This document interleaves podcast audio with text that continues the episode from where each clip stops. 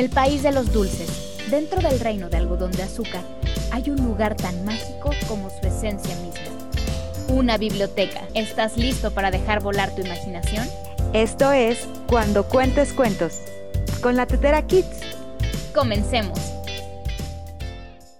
El perro aterrado.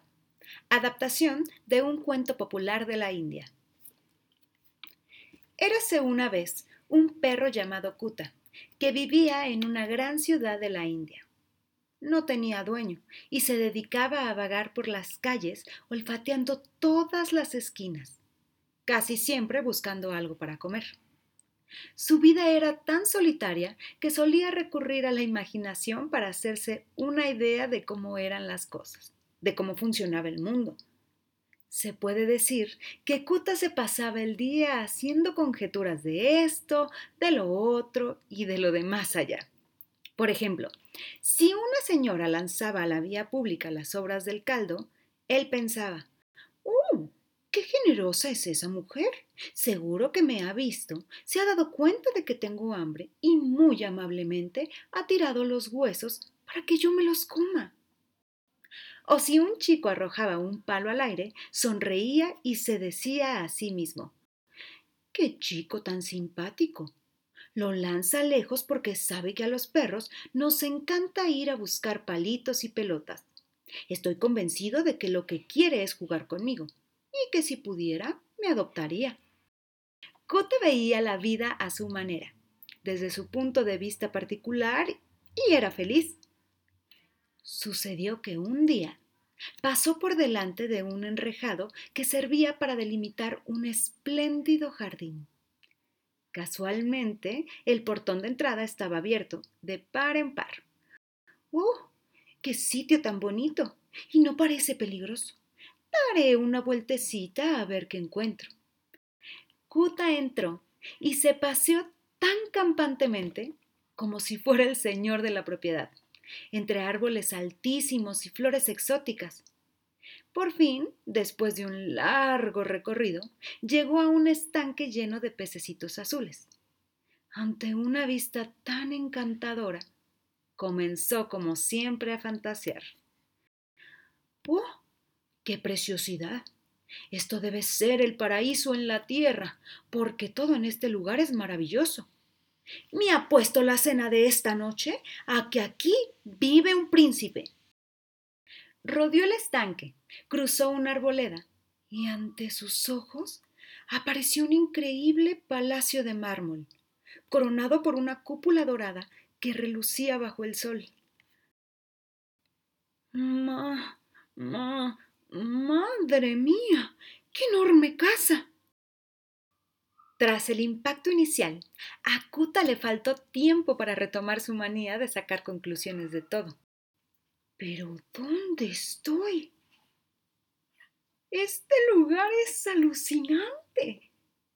A la vista está que el dueño es alguien muy inteligente, porque para conseguir esta mansión hay que ser espabilado y saber cómo ganar mucho dinero. Jamás había visto nada tan hermoso Fascinado, siguió fantaseando. Lo que está clarísimo es que se trata de una persona elegante, apuesta de exquisitos gustos. Seguro que viste las mejores sedas del país y adora las joyas.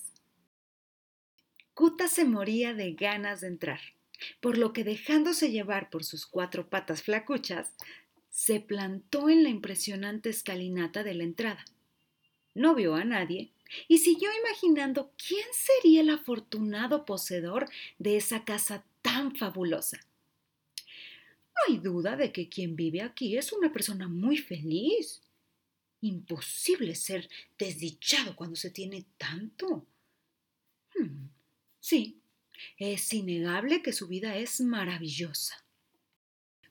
Kuta estiró el cuello y subió de puntillas los escalones actuando como si fuera un tipo distinguido, acudiendo a un baile de gala. Al llegar arriba, se sorprendió. ¡Anda! Pero si esta puerta también está abierta. Levantó las orejas y solo escuchó el canto de los pajarillos. Voy a investigar, pero lo haré muy rápido, No vaya a ser que aparezca alguien por sorpresa y me meta en un buen lío. Kuta pasó a toda velocidad y apareció en un inmenso salón cuyas paredes estaban cubiertas de arriba abajo por muchos espejos diferentes. El pobre nunca había visto ninguno y no sabía lo que eran, por lo que al entrar se encontró un montón de perros corriendo en dirección contraria hacia donde estaba él. Su reacción fue mostrar los colmillos para infundir miedo a sus enemigos, pero en ese mismo instante, todos los sabuesos levantaron el hocico y también le enseñaron los dientes. Kuta sintió tanto terror que se quedó paralizado en el centro de la sala sin ni siquiera pestañear. En medio del pánico se le ocurrió gruñir, apretando fuertemente las mandíbulas. La respuesta fue que inmediatamente todos los perros tensaron la cara y le gruñeron a él. Estaba literalmente rodeado. Esto es el final.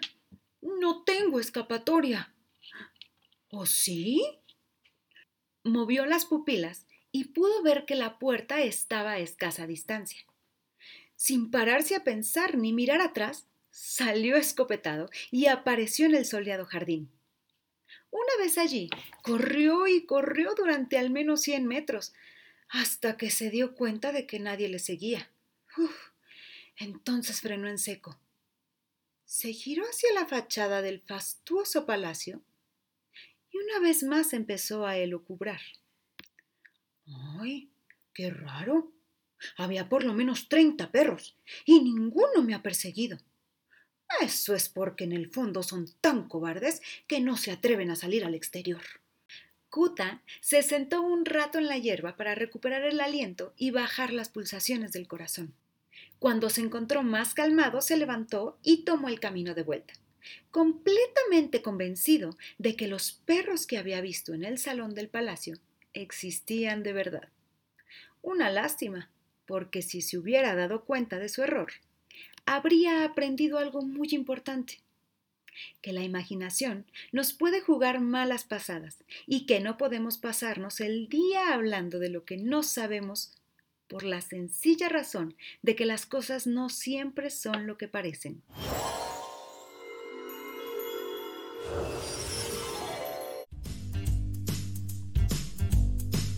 Gracias por acompañarnos. Nos vemos en el próximo episodio de Cuando cuentes cuentos con la Tetera Kids.